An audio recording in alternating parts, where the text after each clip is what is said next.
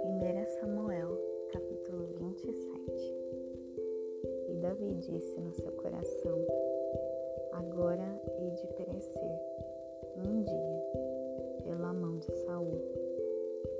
Não há nada melhor para mim do que fugir rapidamente para a terra dos filisteus. E Saul perderá a sua esperança sobre mim e continuar a me buscar em todos os termos de Israel. Assim escaparei da sua mão. E Davi se levantou e ele atravessou com os seiscentos homens que estavam com ele para Aquis, o filho de Maoque, rei de Gate. E Davi habitou com Aquis em Gate, ele e os seus homens, cada homem com a sua família. Davi com as suas duas esposas, Ainoã e Jezreelita, e Abigail, a Carmelita, esposa de Nabal. E Saul foi informado que Davi havia fugido para Gate e não o buscou novamente. E Davi disse a Aquis: Se agora encontrei graça em teus olhos, permita-me que me dê um lugar em alguma cidade do país, para que eu possa lá habitar. Pois, porque o teu servo deveria habitar contigo na cidade real? Então, Aquis lhe deu Ziklag, Ziklag naquele dia, pelo que Ziklag pertence aos reis de Judá até esse dia.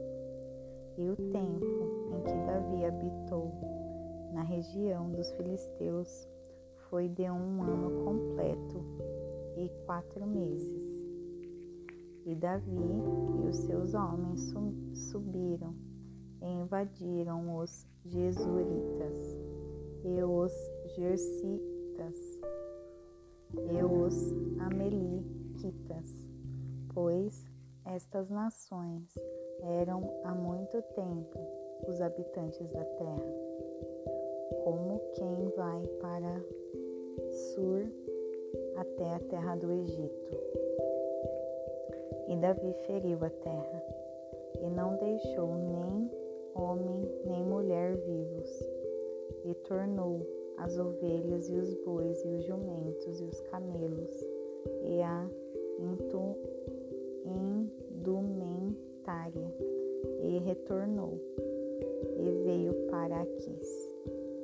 E Aquis disse: Para onde fizeste uma estrada hoje? E Davi disse: Contra o sul de Judá e contra o sul dos Jerameelitas e contra o sul dos Queneus.